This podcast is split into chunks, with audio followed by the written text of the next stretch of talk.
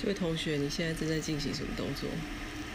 涮肉的动作，是你最拿手的小火锅吗？对，而且我坚持肉要一片一片打开来涮。你是否是属于最标准的台湾小资女孩？因为她们最喜欢从事的活动就是吃涮涮锅。是的，请问您的大名是？我是宝盖头，我是工厂家。 我们现在正在进行一个在工地吃涮涮锅的 一个晚餐的行动，看起来很困难，其实我蛮享受的，因为我们等一下还可以一边，你看这一锅满满的火锅，我们还可以边吃边看 Netflix 之类的。而且我们等一下还要运动。呀，哎，请问一下，肉一定要一片一片涮，这个是怎么样的一种迷妹的坚持？肉要一片片涮，这个是很多人可以做，但是我个人坚持的事情是肉要打开来，因为这样吃起来感觉比较大片，这是一个饱足感的问题。是因为大片吗？当然是啊，不是因为它的熟化会比较均匀，没有没有这么没有这么没有这么深深入的原因，就是纯粹就是很肤浅的，我希望它看起来大片一点。就像你去挑那个整片的甜不辣，你不会想要挑那个对折的那种，就是要挑那个打开来的你只是因为看起来比较大片吗？呀就是这么这么肤浅，就是一种视觉上的效果？视觉上的饱足感。哇，这锅快爆掉，该怎么办？那你是不是？那你对于台湾大家就是大街小巷疯狂吃涮涮锅的行为，这个怎么有怎么样的认同感？很理解啊？怎么说？因为就是大家又不想煮饭，但是又想要吃一些吃什么清的爽，但是又觉得好像吃一些什么美式、意式、logo 式太太 heavy heavy 了，那就觉得这种清清淡淡就很像家里妈妈在煮，然后又有人气可以吹，又有饮料可以喝，偶尔还会有一些冰淇淋，不是很好吗？哦，冰淇淋。哎、我我现在修正一下，我觉得那些菇可能要先起来。我就跟你讲，它要爆炸，你不信？我水已经放蛮少了、欸跟上次比。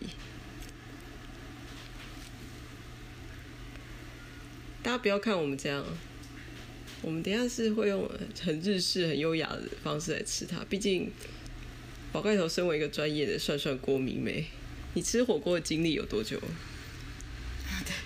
就打从可以开始吃火锅，我就开始吃火锅。打从口腔不会被烫到， 打之后从可丽亚火烤两次，我就在吃火锅了你。不要随便说出大家不认识那什么店。就是以前的啊小红梅啦，所以现在小红梅还有，对不对？有些地方好像还有哦。哎、话说我们那天看到雅香，也是变得很文青的感觉。对，所以我们这一锅里面有肉片，有金针菇，有木耳，对，都是圆形食物，真的还下次受不了，我真的也不知道该怎么办。不要给自己这么大压力，也不要给原型食物这么大的压力。所以大家吃火锅常常是为了吃到比较原型的、比较原味的东没西，有火锅料就不是圆形的啊，只是觉得这一锅汤看起来比较轻而已，就是这样。看起来比较看起轻。来我有听出你的重点，对，而且好像哎、有青菜，哎、有肉，什么都有。那如果呃涮涮锅二选一，汤底是清的，比如说昆布或是清高汤跟麻辣，你会选哪一个？我想吃涮涮锅的时候，我就会点轻的。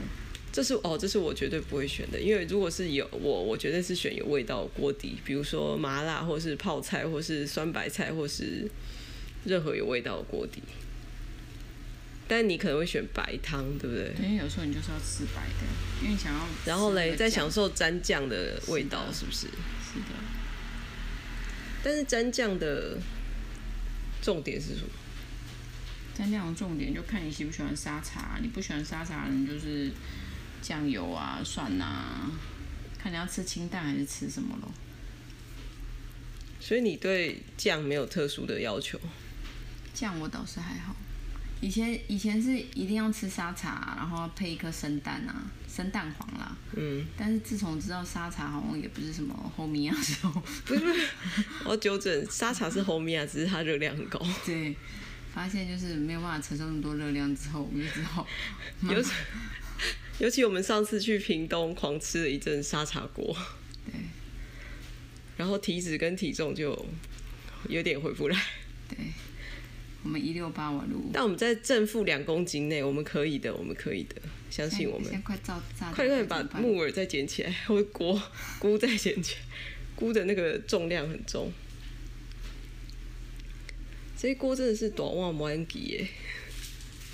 你现在涮完两盒肉喽，呀这次要进入开吃了。你要先把那个哦，我们这一锅真的很健康哎，虽然上面有一些肉的泡泡，但是你自己可以再稍微你知道，再把它处理一下。这就是小资女孩的火锅生活，是不是？是那你等一下配的蘸酱是什么口味的？我看一下柚香什么？柚香柠檬，无好健油康的哦，无油。对，所以我们秉持着虽然无油，我们也是要吃饱的精神。对，那下一次再来跟大家分享你最爱的其他的哦，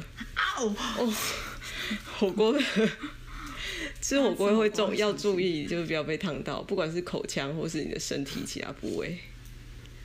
其实我觉得吃完火锅，我最不能理解大家那么热爱的原因，是因为口腔整个就是你的上颚会受伤，然后或是你的整个嘴会被烫伤的感觉。大家好像不在乎哎、大家不在乎啊，为什么？因为你自己要小 心啊，就像你吃冰吃到头很痛就爽，就是这哦，样，是我自己的问题。对， OK，你现在火已经关小了吗？要关小一煮点，熟了吗？熟了吧，可以吃了。可以吃，哦耶！那我们要来开吃喽，拜拜。这一回合就结束在肉片满满的锅面，拜拜。拜拜。